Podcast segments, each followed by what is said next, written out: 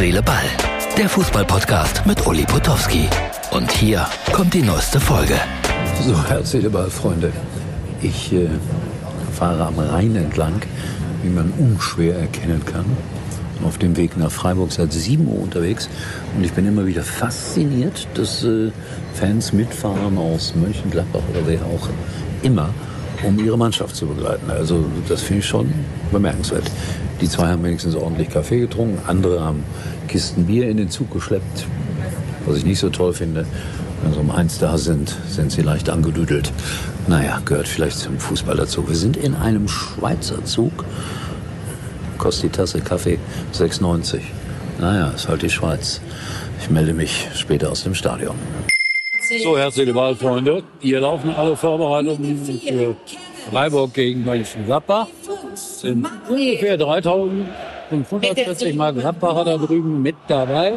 Das ist Christian Streich, gerade sehr locker im Gespräch gewesen. Genauso Herr Leon Solefremd. 33, Jordi.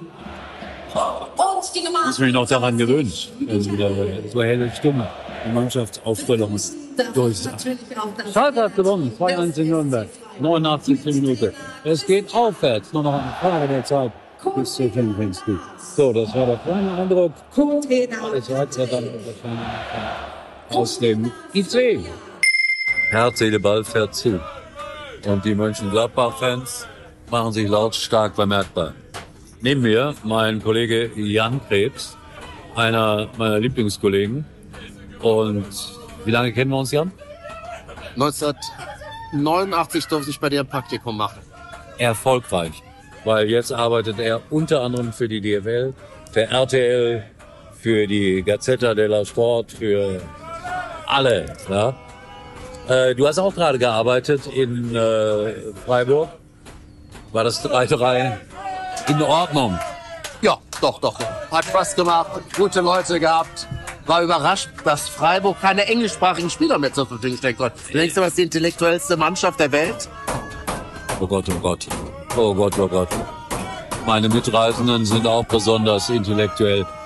Ähm, ihr werdet nicht viel verstehen, aber ja, ihr, kriegt die, ihr kriegt die Stimmung mit.